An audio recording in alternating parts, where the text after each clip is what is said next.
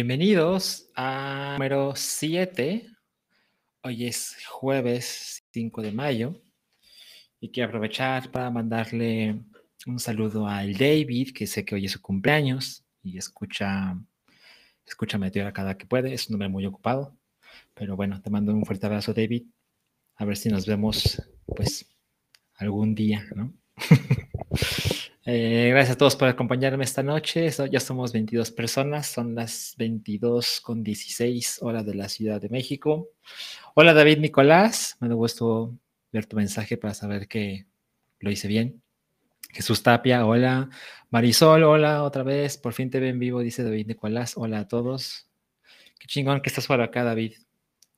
Em, insisto, sé que es una hora complicada, pero, pero bueno, de vez en cuando.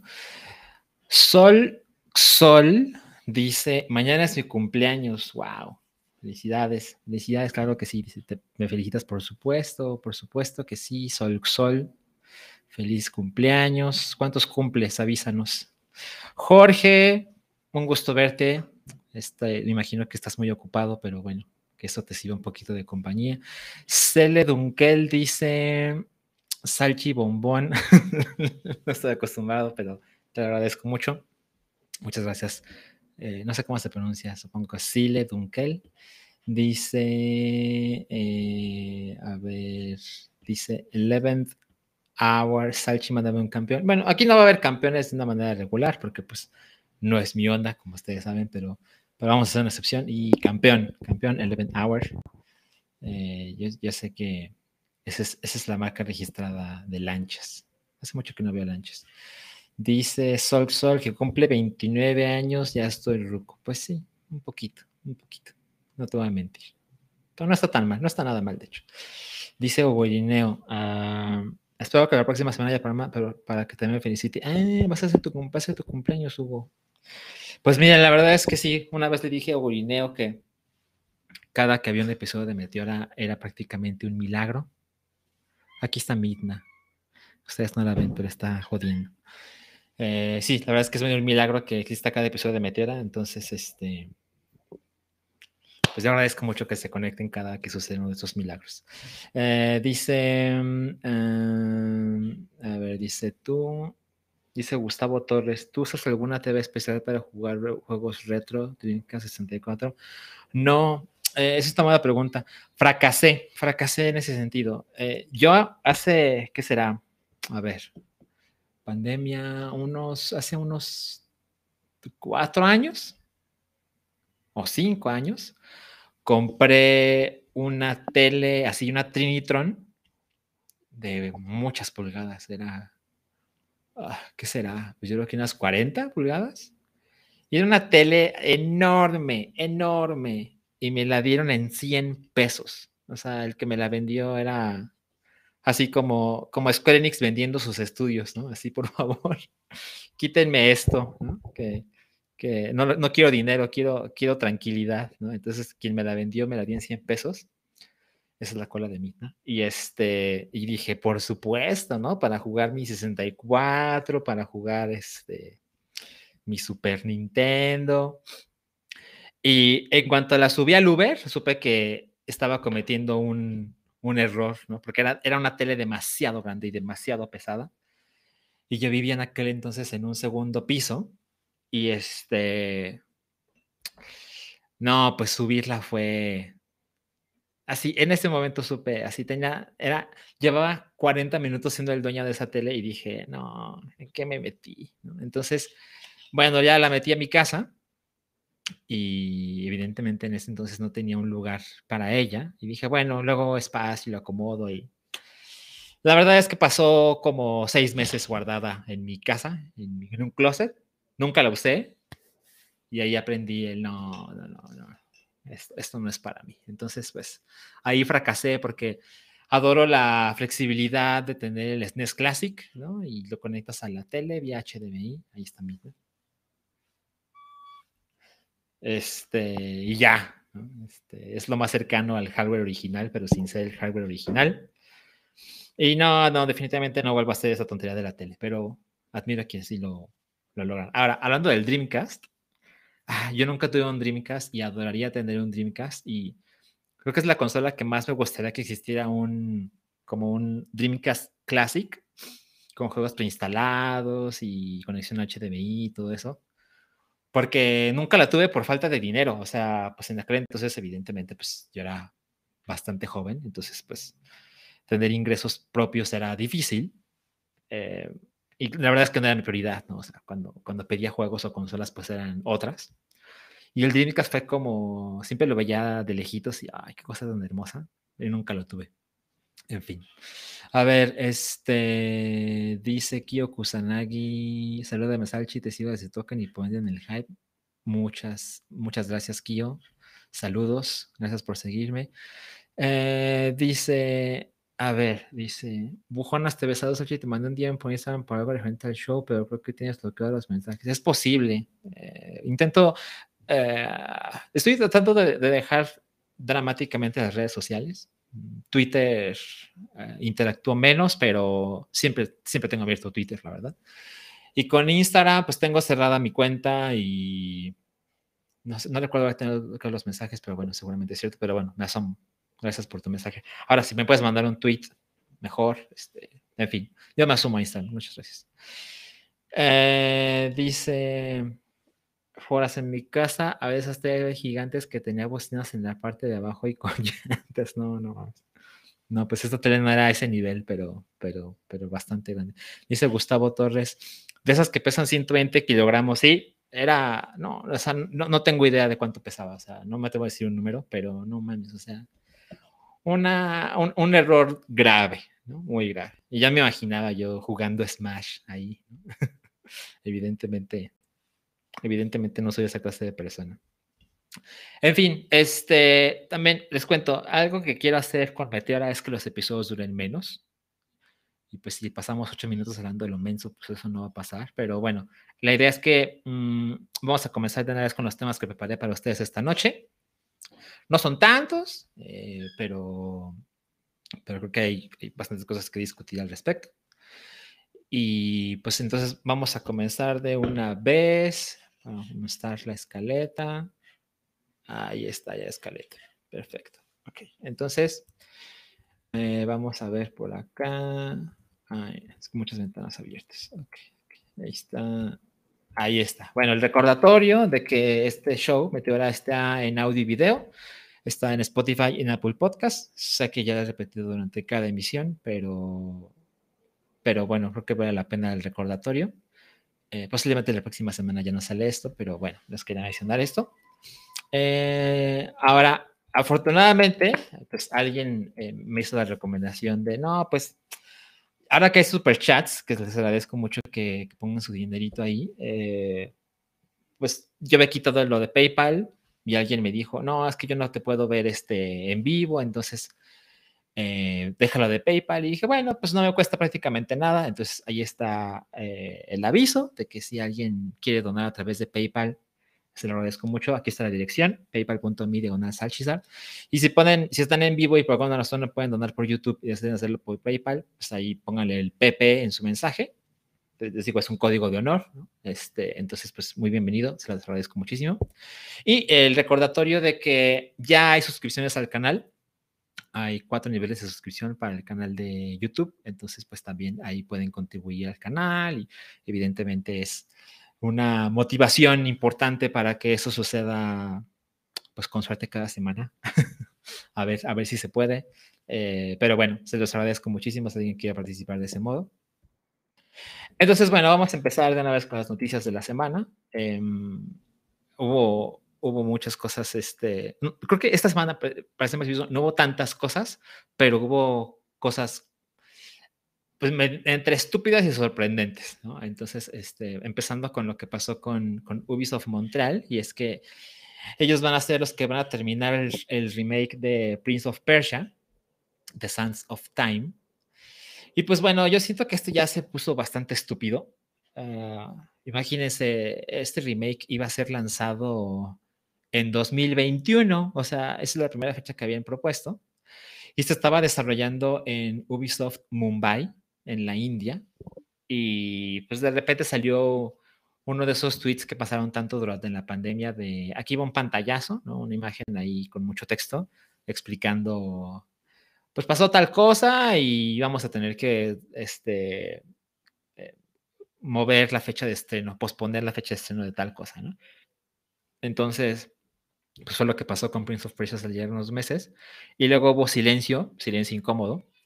Vimos algunas imágenes de este Prince of Persia y se veía bastante feito, lo cual ya era preocupante. Entonces, bueno, ahora que tenemos noticias es, pues, eh, para ser justo, creo que son buenas noticias y pues dijeron que eh, se dieron cuenta de que las cosas no estaban avanzando del todo bien. Por aquí tengo el, el tweet exacto. Dice, el desarrollo de Prince of Persia de Sands of Time, el remake, ahora se va ejecutado por Ubisoft Montreal, eh, lugar que vio nacer a la épica trilogía de las arenas del tiempo. Esta decisión es, es un paso importante eh, y, el, em, y el equipo este, trabajando, eh, basándonos en lo que ha hecho Ubisoft Pune y Ubisoft Mumbai, ahora tomará el tiempo que necesita para reagruparse, para, para, para la escala del juego y entregar la mejor experiencia posible para este remake de un clásico. Cuando esté listo. O sea, ya nos atrevieron a decir una fecha ni siquiera tentativa, ¿no? Entonces, 2022 lo podemos olvidar, entonces creo que de 2023 en adelante es lo más razonable. Eh, supongo que eso querrá decir que este juego, para empezar, solo saldrá para generación actual, es decir, PlayStation 5, Xbox SX, supongo. Eh, como que no tendría caso que un juego de 2023 siga saliendo para ambas generaciones, pero bueno, quién sabe, ¿no? Entonces, pues eso es lo que ha pasado con, con este juego y pues eh, como que es la clase de cosas que dices, ¿cómo es posible que les cueste tanto trabajo hacer un remake, ¿no? Eh, evidentemente no lo tomen con tan despectivo como podría sonar, yo que sé de hacer juegos, pero es un remake, es decir, no tienes que empezar desde cero, ¿no? Entonces, es lo que las clases de cosas que, que, son habituales en Ubisoft, que es como, o sea, sí haces juegos triple A, pero las cosas por lo general son como, ah, ¿qué estás haciendo? ¿No?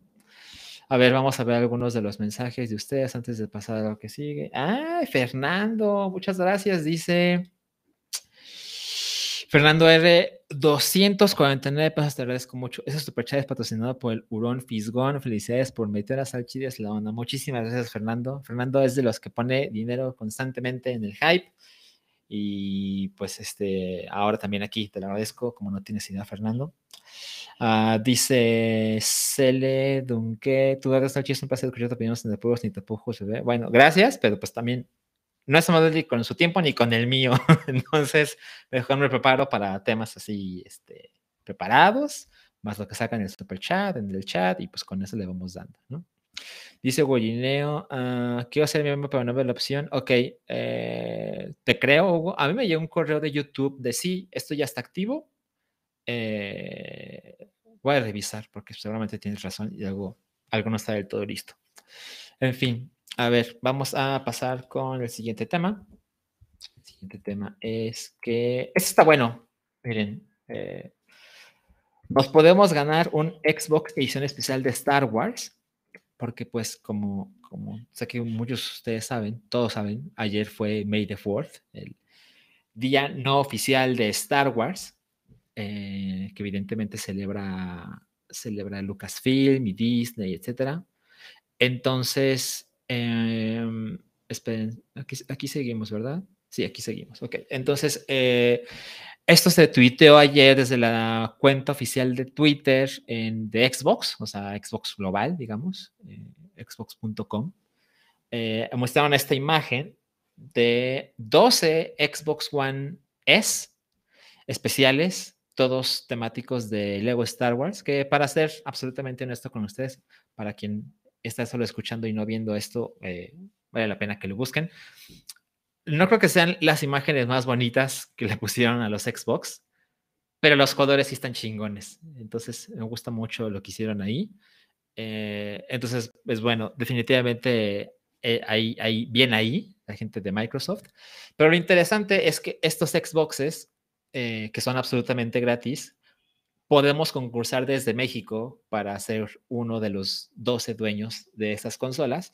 Y la verdad es que es bastante sencillo. Y para eso, bien, solo, solo tienen que ir a, aquí tengo el link, no se preocupen.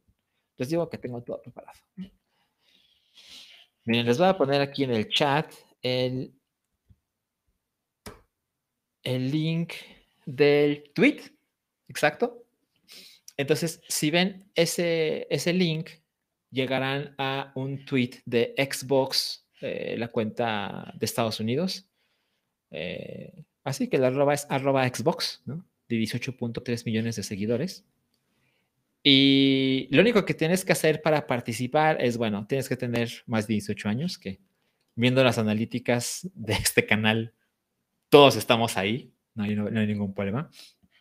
Eh, pero lo que tienes que hacer es darle follow a esta cuenta de Twitter, que seguramente ustedes posiblemente ya están ahí, eh, y darle RT a este tweet que les acabo de mandar, junto con el hashtag Lego Star Wars Xbox Sweepstakes y el hashtag May the Fourth, para tener la oportunidad de ganar uno de las, una de las 12 consolas Xbox Series S especiales de Star Wars, que bueno, además tienen controles este, customizados, ¿no?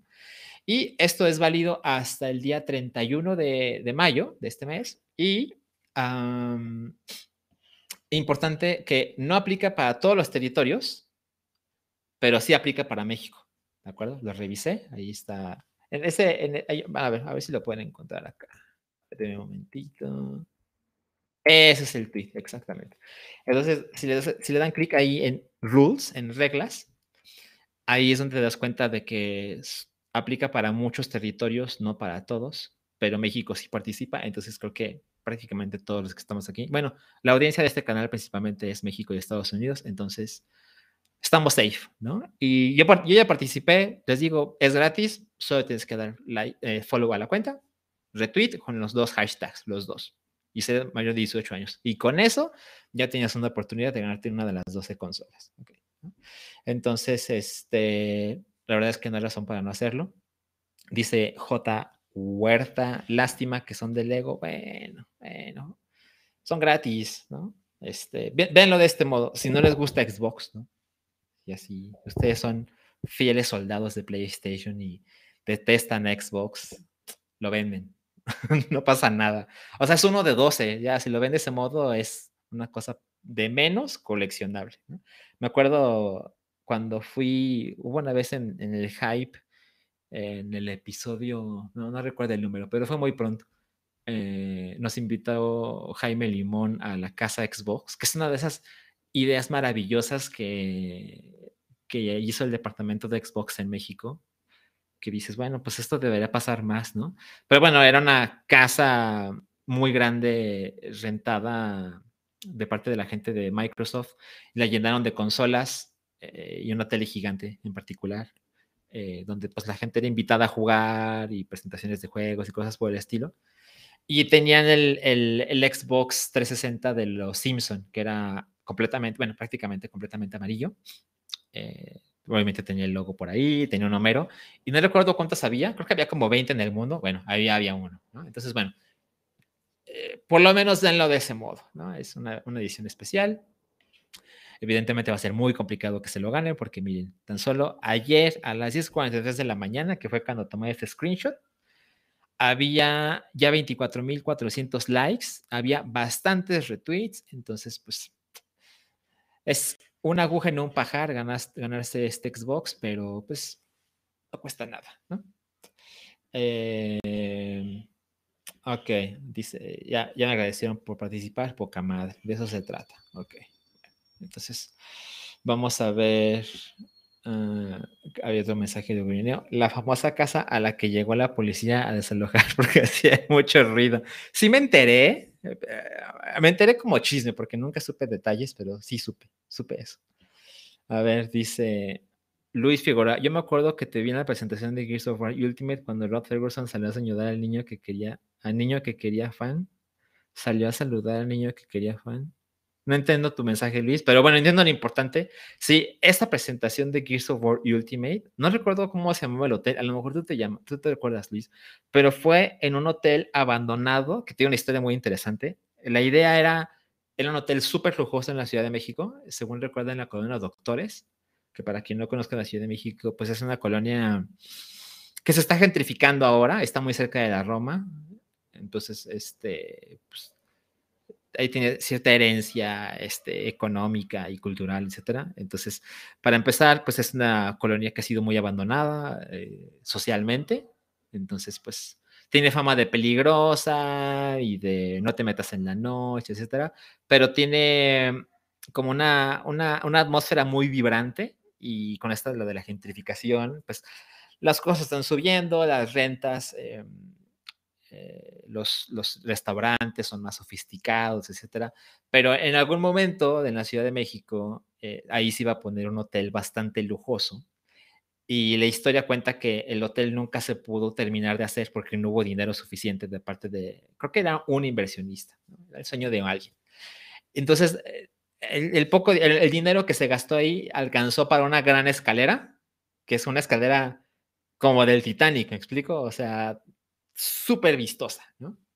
Y, cuando entrabas aquí ya te dabas cuenta de que ahí se había acabado el lujo, pero el chiste es que está tan destruido y tiene décadas de viejo que era un lugar brutalmente chingón para presentar un nuevo Gears of War. Y lo que hizo Microsoft es rentó el lugar eh, y lo llenó de Xbox One. Era, muy pronto el nivel del Xbox One. O sea, ya estaba el daño de Don Matrix eh, en ella, pero aún no era letal, ¿no? Entonces se veía un futuro prometedor. Eh, yo siento que fue una cosa, pues, mediocre, ¿no? poner uno de tus juegos estrella en el remake como tu primer Gears of War en la consola. Entonces es como, mmm, chale. Pero bueno, se veía poca madre, definitivamente. Y, fue una gran noche, yo me la pasé poca madre. Y ese día fue el día ¿cómo se llamaba esta chica que hizo de ilustración? Haku, Hakunita, sí, no era Hakunita. Ella hizo de ilustración con Game Planet para, para vender ahí algunas cosas de Gears of War. Y yo me tomé una foto con ella recibiendo mi póster, porque tiene talento la chica. Luego, luego descubrimos que que hubo plagio y demás, pues sí, muy desafortunado, muy, muy mal de parte de ella, pero, pero de que es talentosa, pues indudablemente. A ver, dice Luis Figueroa, salió a saludar, o sea, Rod Ferguson, a un niño que era fan del videojuego, pero por la edad no podía pasar. Ah, ok, ok. Yo, no sabía esa historia. Pero bueno, sabemos que Rod Ferguson es un tipazo. Eh, exacto, dice el jacunazo, exactamente. Ay, qué época, qué época. Dice, me están vendiendo, dice Lance Uppercut, me están vendiendo Pokémon White y el Black 2 en 1500. ¿Es buen precio por ambos? Sí, por supuesto que lo es. Eh, digo, también hay que ver las condiciones porque, bueno, es que es importante. ¿Es solo el cartucho o es el juego con caja? Porque el juego con caja y manuales debe estar en, ¿qué? ¿3 mil pesos cada uno? Entonces, pues ahí pon más detalles Lance Uppercut para saber. Porque si solo son los cartuchos, yo creo que es un precio justo. O sea, ni barato ni caro, es como promedio. Ahora, lo que siempre se hace en esos casos es, pues te metes a Mercado Libre para, pues para evaluar, ¿no? Eh, a ver, dice HXGX, ¿aún tienes la foto con Haku? Enséñala, please. Ah... Pues yo creo que sí. A ver, vamos a perder tiempo a lo menso. Vamos a ver si la consigo aquí. Porque pues... A ver, vamos a hacer memoria. ¿Cuándo salió Gears of War Ultimate? Como en 2015, ¿no? A ver. Es del año 2000. Sí, 2015. Ok. Entonces vamos a hacer Vamos a hacer álbumes. A ver. Mm, aquí está por años. Ok, vamos a ver. Si está en mi teléfono, lo hacemos. Y si no, si no, no vamos a perder más tiempo con esto, que esto ya toma bastante. A ver, pero dice que el juego fue lanzado en, agosto. Entonces, el evento de presentación tiene que haber sido en julio. Bueno, igual en agosto. Sí, seguramente en agosto. Entonces, a ver, ya llegué a 2015, octubre. No, no, muchas fotos, muchas fotos. Septiembre. Ay, güey, ¿cuántas fotos? A ver. Ah, bla, bla, bla, bla, bla. Aquí está. A ver, junio. Julio. No, no. No. No. Ah, ya la encontré. A ver, ¿cómo le hago para mandarla? Ah, ya sé cómo le voy a hacer. A ver, a ver, espere, espere, espere. Ya, sé cómo le voy a hacer. Es una foto bastante X. Pero bueno, a ver, vamos a ver, eh, porque ya, ya me mandé la foto. Ahora vamos a descargarla. ¿Qué tal, eh? Cosas que no pensaba hacer hoy. A ver. Ah, ya, ya conseguí la foto. Ahora vamos a encontrarla. Ahí está, ok, a ver, vamos. Qué tontería. Okay, vamos a dejar de compartir esta pantalla y vamos a compartirla. Aquí está la foto. Ahí está Jacunita, Jacu Villanueva, para quien no recordaba su apellido, ahí está la foto. Entonces, eh, ahí está mi playera, mi playera de Daft Punk. Era, sí, tiene sentido porque el Random Access Memories fue lanzado en 2013 y yo me compré esa playera justo en ese año y lo usaba cada vez que podía. Entonces, pues sí, todo corresponde, ¿no? Entonces, pues estariste con la tuya HXX, ahí está la foto de Haku y yo, con su pin de Star Wars, de Star Wars, de Gears of War. A ver, este... Dice. Ah, Rodrigo Rosas dice: Eso es nota importante. Es, el hotel es el Posada del Sol. Ok, no recordaba para nada el nombre. De hecho, ahorita solo te creo, porque no me suena para nada.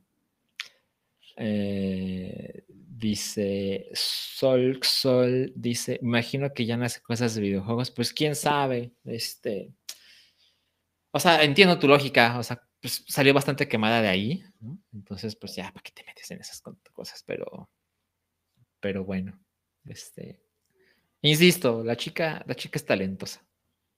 Entonces, pues bueno, tampoco hay que ser demasiado crueles, ¿no? Pues e, era, bastante joven en aquel entonces y pues es un error grave. Me atrevo a decir que es el peor error que puede cometer alguien en el mundo creativo, pero bueno, pues también de esas cosas se aprende, ¿no? Eh, no, pues ya no supe nada de ella. A ver, bueno, vamos a seguir en lo que estábamos. Entonces, ah, ya cerré lo que. Aquí está, la escaleta. Ok, entonces vamos a compartir esto. Y ahora compartimos aquí pantalla. Dice HXX, ahora se dedica al tatuaje y la neta se ve un buen. Ah, pues sí. Ya ven, qué chingón. Se puede. A ver, aquí está. Ahí ya, ya, ya, deben estar viendo la escalera. Perfecto. Ok. Bueno. Eh, bueno, después de esa interrupción, vamos a continuar. Ah, a ver, dice Sile Dunkel. Tiene Insta y tiene su local de tatuajes, chuladas de cosas que ha hecho y ha tratado a famosos. Pues sí, encontró, encontró ahí una nueva dirección a su vida, ¿no? Dice Ameñaco Salchis, peor fan. ¿Por qué? La verdad es que nunca me atreví a decir que soy fan de Jacunita. Yo ese día fui invitado al evento, me la pasé poca madre, había postes gratis, me formé, me tomé mi foto y ya, ¿no? Con eso. Bueno, entonces, ese, básicamente todo salió aquí de participen por su Xbox. Solo hay 12. Si se lo ganan, me avisan para que vengan a Meteora y presuman aquí su su consola gratuita. ¿Ok? Bueno, vamos a continuar. Este, ese es el tema cabrón de la semana. Y es que, eh, pues, el resumen es que Square Enix decidió que ya había pasado demasiadas chingaderas con su división eh, occidental, ¿no? Con sus estudios occidentales, con Crystal Dynamics, con IDOS, etcétera. Entonces dijeron, ya, este, se acabó, no queremos más estar en, este negocio, entonces vamos a encontrarle una solución. Y pues lo que sucedió eh, para pronto es que ahora hay algunas franquicias bastante grandes como, como Tom Rider. A ver, esperen, porque Midna ya vino, vino a, a hacerse presente. A ver, es que de verdad, como estorba. Em, entonces, bueno, básicamente aquí tengo algunas imágenes. Tom Rider, Legacy of Kane, Thief y Deus Ex. Básicamente ahora ya no le pertenecen a Square Enix, que fueron una, una compra que hicieron apenas, me tengo que decir apenas en 2009, en una en una compra que claramente era esta idea de, bueno, em, podemos movernos, o sea, pensando en la perspectiva de Square Enix, somos una, compañía japonesa, podemos movernos hacia el mercado occidental, hacer otra clase de juegos, eh, aumentar nuestro portafolio y pues por, supuesto que es una poca madre, ¿no? Es una, una, gran idea. En aquel entonces, digo, no es que hoy le vaya mal a Square Enix para nada, pero en aquel entonces le estaba yendo bastante bien y eh, me encuentro una nota de que ellos ya habían intentado comprar en aquel entonces a Tecmo, que es una empresa japonesa. Las cosas no se dieron, pero surgió la oferta de comprar eh, esos estudios occidentales, a Aidos, por ejemplo. Y en aquel entonces, pues la conversión yen-dólar les venía bien. Dijeron, ah, pues por supuesto que se puede, le entramos. Eh, digamos que fue una razón extra para, para intentarlo.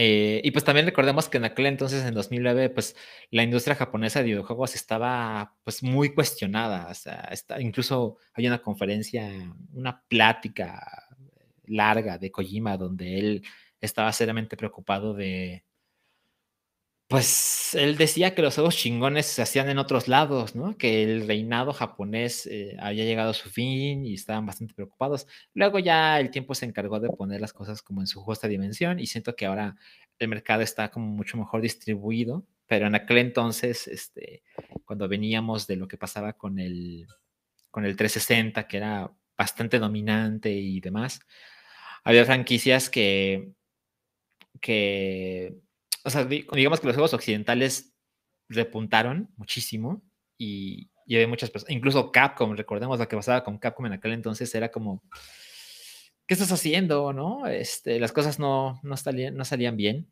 fueron, fueron, fueron años este, de incertidumbre. Entonces, bueno, eso es parte de la explicación de por qué, de por qué es que Square Enix se atrevió a hacer esta compra de, de estudios occidentales. Entonces, eh, bueno, se atrevieron a hacer esto en 2009 y pues han pasado 13 años y me atrevo a decir que las cosas realmente nunca, nunca funcionaron para, para Square en ese sentido. O sea, sabemos que lo que estaba pasando con Eidos en aquel entonces era que pues tenía franquicias muy grandes, ¿no? Eh, me atrevo a decir que hay muy pocas franquicias que están al nivel popularidad de ventas, incluso de, de Tomb Raider, que son, pues francamente, icónicas, ¿no? Entonces, em, pues incluso con ese nivel de fama y ventas, las cosas iban pues hacia abajo, ¿no? Eh, eran inconsistentes, tuvo este momento extraño de Tomb Raider cuando estaba, cuando llegó al PlayStation 2, por ejemplo, que recuerdo que fue un desastre, y como que los juegos se, lanzaban así como que sin, como que sin, gran expectativa, las cosas no, no se sentían como en una dirección satisfactoria. Entonces, este, ah, no, esperen, esperen, porque Midna está haciendo algo terrible. Lo voy a tener que sacar. Un momento, perdón.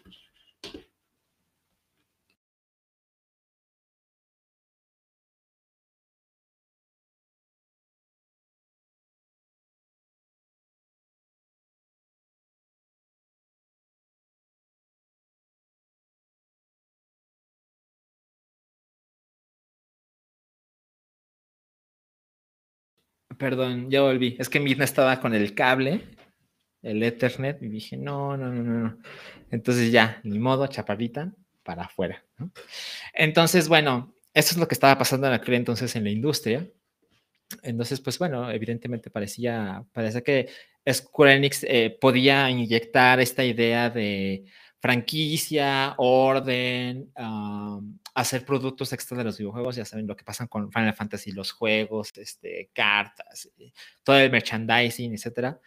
Eh, entonces, pues parecía que era una buena idea, ¿no? Pero pasaron los años y la verdad es que las cosas nunca caminaron como uno se pudiera imaginado eh, que iban a suceder. Entonces, pues por ejemplo, recuerdo que, que en aquel entonces, en 2013, cuando, cuando salió el, el, nuevo Tomb Raider, que era el reboot, que se llamaba simplemente Tomb Raider. Ya saben que esa clase de cosas pasan usualmente con los, con los reboots que tiene, como el God of War, ¿no? De 2018, que luego es confuso. O Doom, que la gente dice, ¿cuál Doom? Ah, pues Doom 2016. Bueno, Este, bueno, lo que pasó es que el juego, Tomb Raider, terminó vendiendo 14 millones y medio de copias pero le tomó muchísimo tiempo y le tomó muchísimos descuentos para llegar a esa cifra, que bueno, pues por, supuesto que 14 millones y medio de copias está poca madre, ¿no?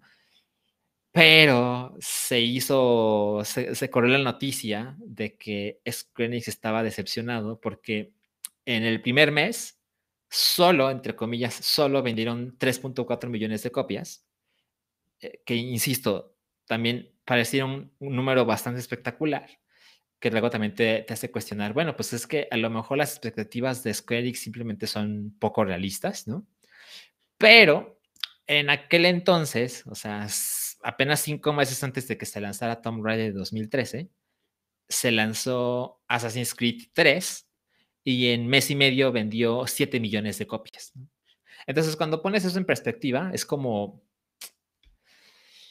bueno, también puedo entender que la gente de Square Enix tenía unas expectativas más elevadas, justificadas eh, en una franquicia como Tomb Raider, ¿no? que, evidentemente pusieron muchísimo dinero detrás del juego y de la, del marketing. Entonces, cuando hacemos esta comparativa de las cifras, podemos entender de, ah, sí, entiendo entonces que las cosas hayan sido diferentes a como, a como en algún momento ellos imaginaban, ¿no? Entonces, esto que ha pasado con la venta de franquicias de parte de Square eh, ha sido algo que ha tomado muchísimo tiempo. O sea, en 2012 eh, Square también era dueña de, la franquicia de Hitman y terminaron regresándose al estudio creador, a IO Interactive. Dijeron, no, esto no va a caminar, mejor vete tú por tu lado. En 2011 hicieron Deus EX, perdón, Deus Ex que se llama Human Revolution, y le fue bastante bien. Y luego en 2016 lanzaron otro, que fue así, ni nos acordamos prácticamente. El reboot de Thief tampoco fue la cosa más, más este, exitosa. Pero nos encontramos luego por ahí con unos datos que dices, ah, pues esto explica por qué alguien de parte de la gente de, de Square querría alejarse lo antes posible, casi, casi lo que cueste de esos estudios. Entonces, ahorita vamos a llegar para allá. Entonces, bueno, miren, ah, vamos a adelantarnos un poquito en la escaleta. ¿De quién estamos hablando? ¿no? Los que compraron estas franquicias son los, las personas de Embracer Group, que pues creo que a nadie se le puede culpar no tener idea de quién es Embracer Group. Entonces, pues un poquito de Google nos enseña que Embracer Group AB, que es un nombre real, ¿no? Es básicamente una compañía sueca eh, que lo que se dedica ya hace bastantes años es a la compra de franquicias para su nueva distribución en los formatos que sean posibles, ¿no? Entonces, cuando vemos las, franquicias que tiene, pues aquí está esta lista que preparé para ustedes. Entonces, tiene nombres grandes, o sea, populares, ¿no? Tiene Alone in the Dark, Borderlands, Brother in Arms, Carmageddon, Darksiders, Dead Island, Duke Nukem, The Mask, que cuando me refiero a The Mask me refiero a, toda la franquicia de, la película, o sea, de esa película del 94 de Jimmy Carrey, eh, que también había una serie animada, había cómics, había un videojuego, creo que solo hubo uno de SNES y Genesis, Este, pero bueno, ese de más me refiero. Está Metro, está Saints Row, está Red Faction, está Time Splitters. Entonces tiene franquicias que seguramente a muchos eh, pues nos trae recuerdos, pero esto es algo interesante que, creo que no, no, se ha discutido como debería. Es que, a ver, vamos a ver aquí. Ajá, exacto. Vamos al siguiente slide. Y aquí está, me puse a investigar los años en el que se realizó el último lanzamiento de cada una de esas franquicias. Entonces, tomando en cuenta que, bueno, estamos en 2022 y de Dark la última vez que se lanzó un juego fue en 2015. Y eso es un decir, porque muchos de estos juegos, que tienen años posiblemente no tan viejos, la verdad es que solo son relanzamientos e incluso a veces son relanzamientos en juegos de móviles, de teléfono. Entonces, por ejemplo, The Blob, que fue una franquicia de la generación antepasada, lo que hicieron en 2018, que es el lanzamiento más reciente, lo lanzaron para el, mismo juego para el Nintendo Switch, ¿no? Y me atrevo a decir que no pasó nada con él. Entonces, es un decir que el último lanzamiento de la franquicia fue hace tan solo cuatro años, porque es el mismo juego que se lanzó desde hace mucho atrás, ¿no? Dead Island, que fue una franquicia que, pues, recordemos cuando se mostró el tráiler, me atrevo a decir que es Ah, sí, yo, creo que es aún hoy el mejor tráiler de un juego así de una franquicia nueva, eh, que sonaba espectacular y luego ya vimos lo que pasó, que el juego era bastante diferente. Fue hace ocho años de Dylan, ¿no? Eh, la última vez que se lanzó un juego. Duke Nukem 2016. Hay algunos no, tan, o sea, bastante recientes. Borderlands, por ejemplo, tiene un nuevo juego que salió hace semanas. Eh, esa es una excepción, ¿no? pero también tiene otros que son como... Bueno, pero hay un Saints Row que se va a lanzar pronto, que hemos visto un, poco de gameplay al respecto. Pero hay otros juegos bastante abandonados. O sea, Time Splitters, que en su momento me acuerdo que era como, ah, de los creadores, porque había algunos desarrolladores que habían hecho GoldenEye para el Nintendo 64 y luego se fueron a, a hacer la serie de Time Splitters. Este, eh, eso fue hace bastante tiempo. O sea, el último juego de, la franquicia fue lanzado en 2005. ¿Me explico? Son muchos años, muchísimos años. Eh, Stoneman 2008. Entonces, a lo que voy es que pareciera que lo que sucede con Embracer Group es la compra masiva de franquicias eh, de calibres ahí variables, variados, pero no parece que haya una clara dirección de qué hacer con ellas, ¿no? Entonces, me atrevo a decir que las franquicias que ellos han comprado de parte de Square Enix, que son esas acá, que es, este, les repito, es Tomb Raider, es Legacy of Kane, es Thief y es Deus Ex, posiblemente van a tener mejor suerte que la lista que tenemos acá, pero sí siento que es preocupante este secreto de, de Embracer Group de vamos a comprar esas franquicias y pues luego no sabemos qué hacer con ellas, ¿no? O sea, a lo mejor van a sacar una remasterización de un Tomb Raider en generación actual y luego ver qué pasa, ¿no? A lo mejor fracasa, a lo mejor no pasa nada, a lo mejor estamos tablas, no sé, pero, pero viendo su catálogo, me parece que podemos concluir que no han sacado provecho y pues sí, esas franquicias que estamos haciendo en pantalla son inferiores en popularidad y en ventas, pero, pero ¿por qué deberíamos pensar que algo diferente va a suceder con, con, esas franquicias que acaba de comprar Embracer Group, ¿no? A ver, vamos a ver alguna parte de, vamos a ver unos mensajes, perdón, sonó mi alarma. Este dice, a ver, un poquito para atrás, dice J. Ángel Soria, llegó Miyazaki a la industria japonesa. No, no estoy de acuerdo. O sea, lo que pasa con Miyazaki, eh, las cosas, ¿no? Eh, Miyazaki nunca ha vendido tantas copias hasta Elden Ring. O sea, lo que pasó con Elden Ring fue una locura pero bueno, él apenas salió hace unos meses, pero lo que siento que lo que salvaron esa japonesa no, no me atrevo a decir que es una persona, sino que pues se pusieron chingones otra vez, ¿no? Eh, podemos, lo que pasó con Nintendo en el Wii U, ya lo hemos explorado ahí antes, este, fue, fue una cosa terrible, ¿no? Que si no fuera Nintendo, hubiera llevado a la bancarrota a cualquier empresa que hubiera hecho el Wii U. Eh, pero Capcom recuperó su, su, creatividad, su talento. Entonces, se pusieron mejor las cosas para ellos. También el surgimiento de Final Fantasy, que se sintió como esta transición de cuando los JRPGs eran extremadamente demandantes y ahora ah, son tantito más accesibles. Este, siento que hay muchos factores que han contribuido a, que la industria japonesa se haya recuperado eh, en los videojuegos. No, no diría que Miyazaki es el salvador de tal cosa, ¿no? Eh, Rubén PR dice, Keiji Inafune le hizo mucho daño a con en sus últimos años. Sí, exactamente. Y a su propia carrera. Keiji Inafune pasó de ser el creador de Mega Man a... Ugh, ¿no? Por favor, que desaparezca de nuestras vidas. Bueno, también recordemos lo que pasó con...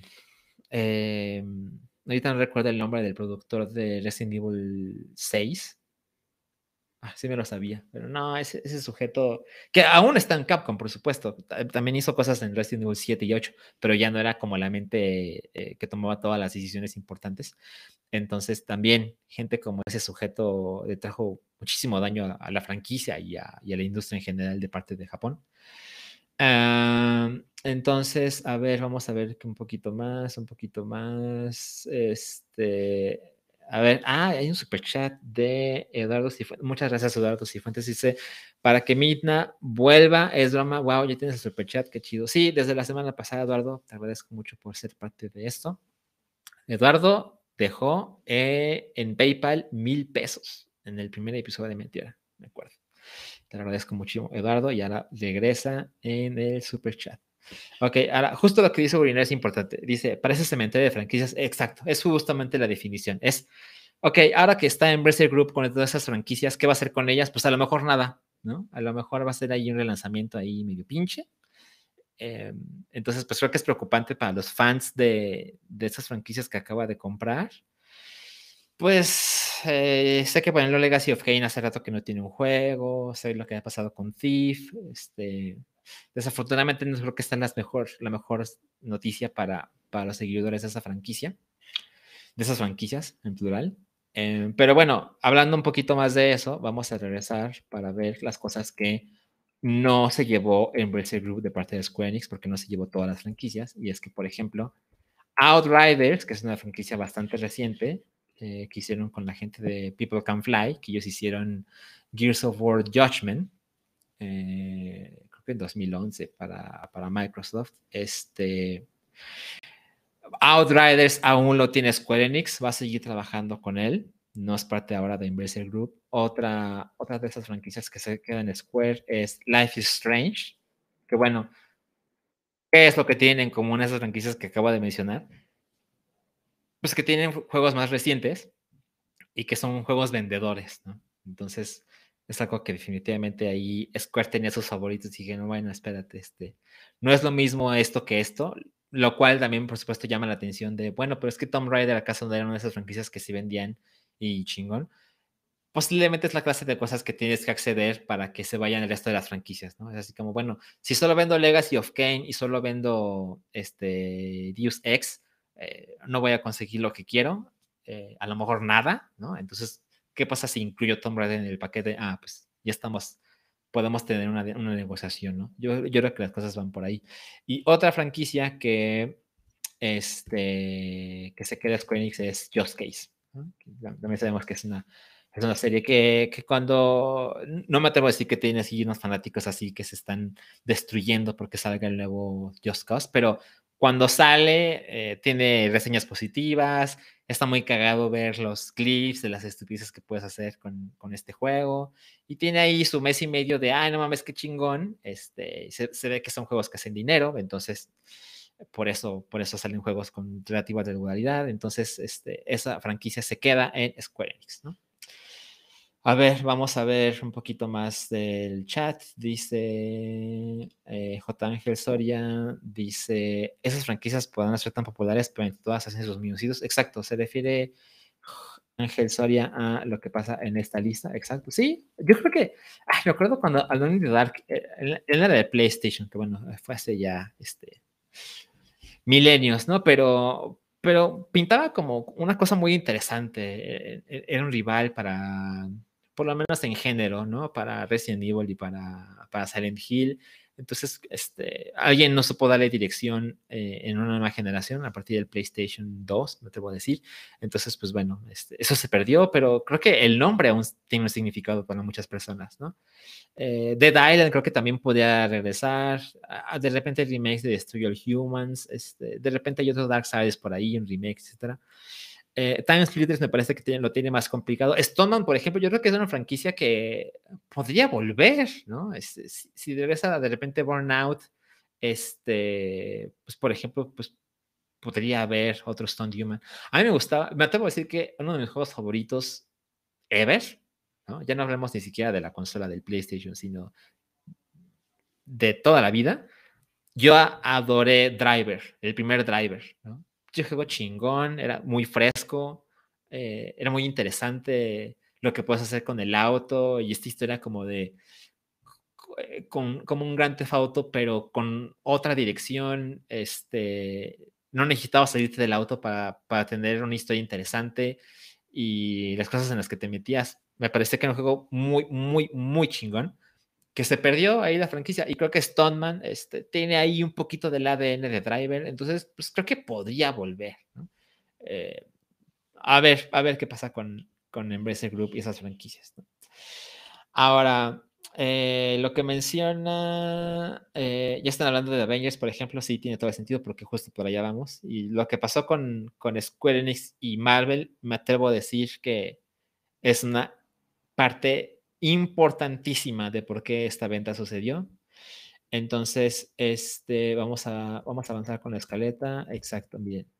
Embracer Group, cuando lanzó el comunicado de prensa de, ah, pues ya compramos esas franquicias, eh, mencionan, por ejemplo, Tomb Raider, mencionan Legacy of Kane, mencionan Thief, mencionan Deus Ex, no mencionan los juegos de Marvel. Eh, para ser más preciso, Marvel's Avengers, que es lo que estamos haciendo en pantalla, o eh, el otro que es Marvel's Guardians of the Galaxy, ¿no? Entonces, me parece que esto, porque aún existe en el Internet cierto debate de, bueno, pero se van a quedar con esas licencias de juegos de Marvel para hacer otras cosas, o, o, qué va a pasar, ¿no? A mí me parece que si no lo mencionan en el comunicado de prensa es porque lo más probable es que ellos, o sea, vez Group no tiene la licencia para seguir trabajando con esos juegos eh, por ejemplo, no para juegos nuevos, seguramente hay un contrato ahí para, para darle un mantenimiento a Marvel's Avengers, por ejemplo, que es un juego que se hizo con la promesa de tener constantes actualizaciones,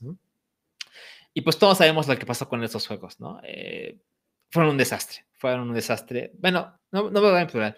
Fue un desastre lo que pasó con Marvel's Avengers. El juego definitivamente no capturó la atención de la gente y mucho menos sus carteras lo cual creo que es una cosa de la que se podrá discutir largo, porque lanzar un juego de los Avengers en, este, en esta época, pues uno se podría imaginar que pues el dinero está seguro, ¿no? Que no hay manera de fracasar.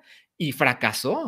Y, y creo que también hay cosas que podemos ver así de inmediato, como, bueno, es que esta idea de que fuera tan parecido a las películas, pero que no fueran los mismos actores y que se vieran tan diferentes sus apariencias, esto de alguna manera contribuye, ¿no? Alejas a la gente. Y luego agreguemos esta clase de gameplay y mecánicas que insertaron como de juego online, ¿no? De, constante evolución y demás. Ah, siento que se vieron eh, extremadamente ambiciosos y torpes al hacer un juego que creo que se puede comparar con lo que pasó con Capcom y Marvel vs. Capcom 3, que es Güey, pareciera que eres la mano derecha de Disney, ¿no? Porque pareciera que es el producto de Disney, pero hecho videojuego, ¿no?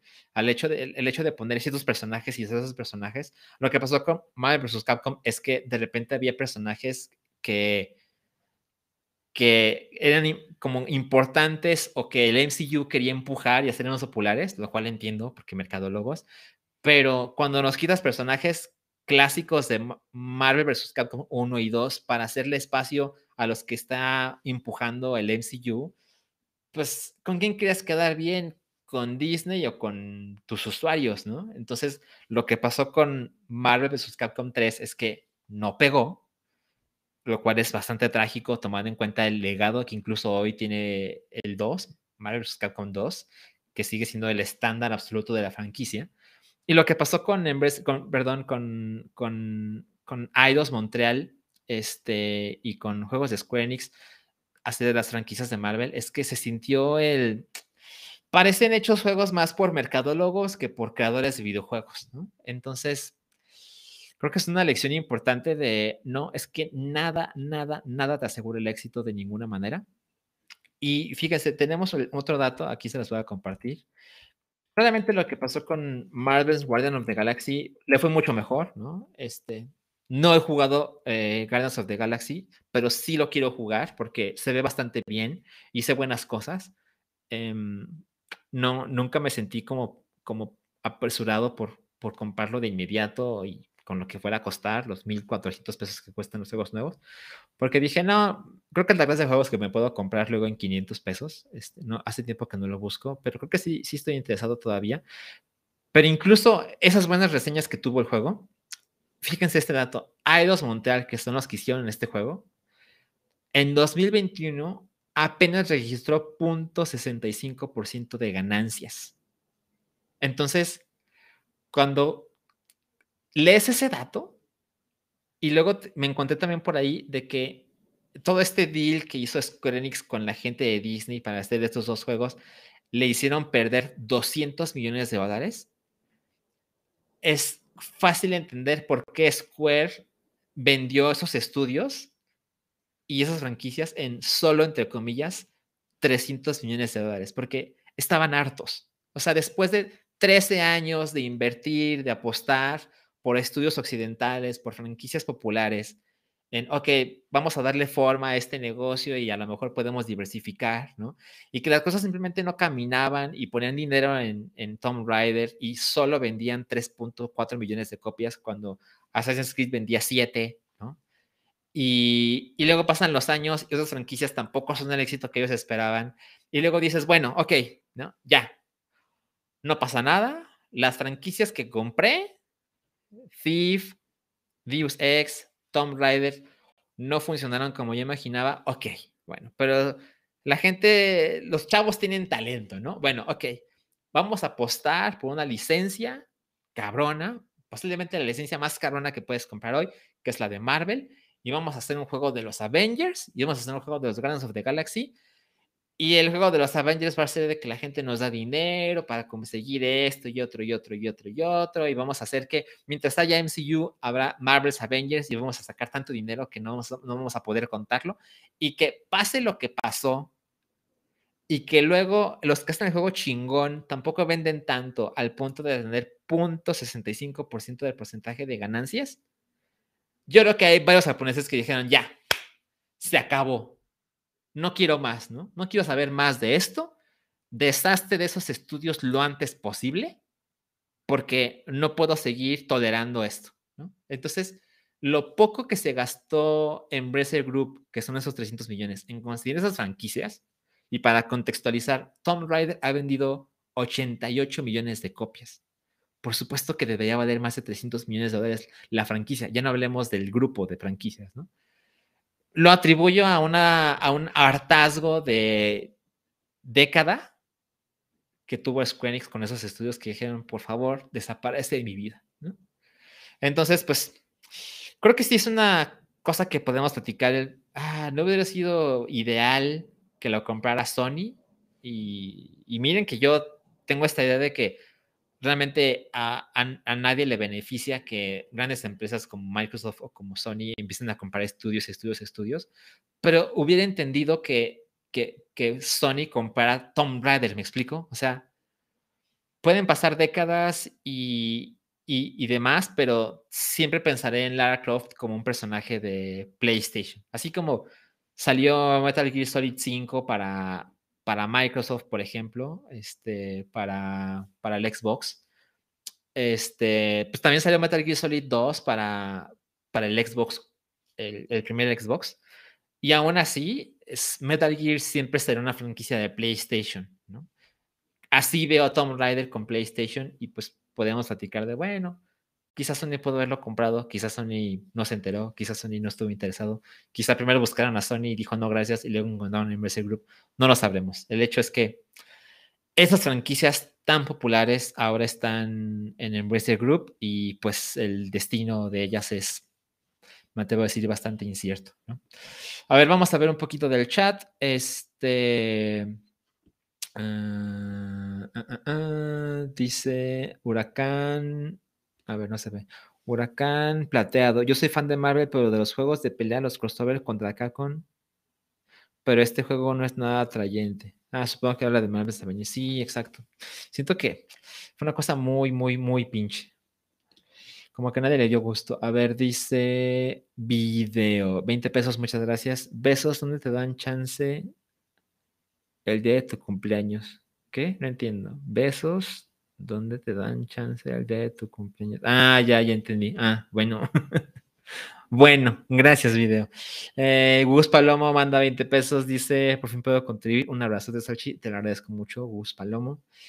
Em, siempre bienvenidos sus, sus superchats. Dice Silvia Duncal, muy bueno, me lo eché en Xbox Game Pass un fin de semana. Seguramente habla de Guardians of the Galaxy. Poca madre, o sea, juego ideal para Game Pass, ¿eh? Este, es un juego lineal, es un juego de historia, no hay mucho más que hacer, este, no hay mucho replay value, entonces le dedicas un fin de semana, dejas de hacer otras cosas y poca madre. Bien, bien hecho, ¿no? Eh, vamos a ver, este, a ver, este, Juan Ferrusca dice, Sachi, ¿cuál es tu propósito para la final de la Champions? Ok, bueno, para quien no lo sepa, sí soy un FIFA con la Champions y con el Mundial, ahí sí me vuelvo un FIFA total. Eh, mi pronóstico es que va a ganar Liverpool. Aún considero que Liverpool es el mejor equipo en el planeta. Pero tengo que decir algo. Eh, yo, no, yo no odio el Madrid, pero, pero yo esperaba que ganara el City porque me gustaría ver a Guardiola ganar otra Champions. Y lo que ha pasado con el Madrid es que ha sido muy divertido. Ha sido una de las campañas más divertidas por las, por las remontadas que ha hecho el Madrid. Y es una cosa de, discusión. O sea, ¿cómo es posible que el Madrid gane con tanta frecuencia, no? Este, yo no sé qué es lo que tiene, este, ya saben, se, dice que son los árbitros y demás, pero me atrevo a decir que esta campaña no, no, no han ido por ahí las cosas y este, Benzema está en un momento espectacular, entonces ha sido, me atrevo a decir que muy, muy divertido, y aún así, yo creo que el buen momento, la suerte, Benzema no van a poder con el Liverpool. Y, pues este, la revancha de otra final de Liverpool contra Madrid, después de lo que pasó hace años, puta, va a estar bien chingón, va a estar poca madre. Yo, yo ya aparté planes para, para el 28 de mayo. A ver, tenemos otro super chat. A esta ocasión es de Blas Chacón, 50 pesos. Muchas gracias. Dice saludos, Alchi. Y de todo lo vendido por Square, ¿ves alguna franquicia que pueda remontar o que te emocione que regrese? Ah, a mí me gustaría que volviera Legacy of Kane. Mm, para ser honesto con ustedes, yo cuando era un adolescente jugué un poquito de Legacy of Kane, eh, Soul River y, me gustó, tampoco me gustó tanto como me dijeron que me iba a gustar, pero el PlayStation era prestado y demás, entonces no lo pude jugar como yo quisiera. Por supuesto que no lo terminé, eh, pero me quedé con, ah, ah, pues puede ser una franquicia ideal para que vuelva chingón, ¿no? Con las consolas actuales. Entonces, pues, ojalá, ojalá. Este, ah, chinga, dice Luis Figueroa, ya salió el nuevo disco de Arcade Fire. No mames, sale 6 de mayo y seguramente por cosas ahí de horario y de Apple Music o, o, Spotify y demás, ya está. No mames, pues miren, ya casi acabamos. Entonces me voy a escuchar el disco de Arcade Fire. Em, a ver, dice, a ver, dice Silly Dunke, ¿ya apartaste tu Breath of the Wild 2? Sí, por supuesto, hace bastantes meses, posiblemente años. Sin embargo, estoy seguro que habrá una edición especial y pues esos juegos o de esas franquicias en las que sí rompo mi promesa y certamente sí me lo voy a comprar en una edición especial, este, que va a valer más, más dinero de lo que debería, pero ahí voy a estar. Entonces, la respuesta es sí, pero no, porque aún no se anuncia ninguna edición especial, entonces pues Realmente no, no tengo nada. Ahora, vamos a continuar con la oferta porque ya casi nos vamos. Eh, bien, bonus. Me encontré con un tweet que dije, ah, no, eso está poca madre. Eh, Team Urban, que francamente no sé quién es, pero eso no es importante en el tweet, puso esto, Nintendo, que fue fundado en 1889, y el Imperio Otomano coexistieron durante 33 años, porque el Imperio Otomano cayó en 1922, lo cual cuando pones un poquito de, no mames, no mames, qué cabrón, o sea, uno, sabe que Nintendo es una empresa bastante vieja y que tienen esa historia de que las cartas y que o sea, mucho tiempo después se les ocurrió que podían entrar los juegos electrónicos y demás. Ah, sí, sí, sí, sí, sí. Pero cuando lo pones en esta clase de comparativas, wow.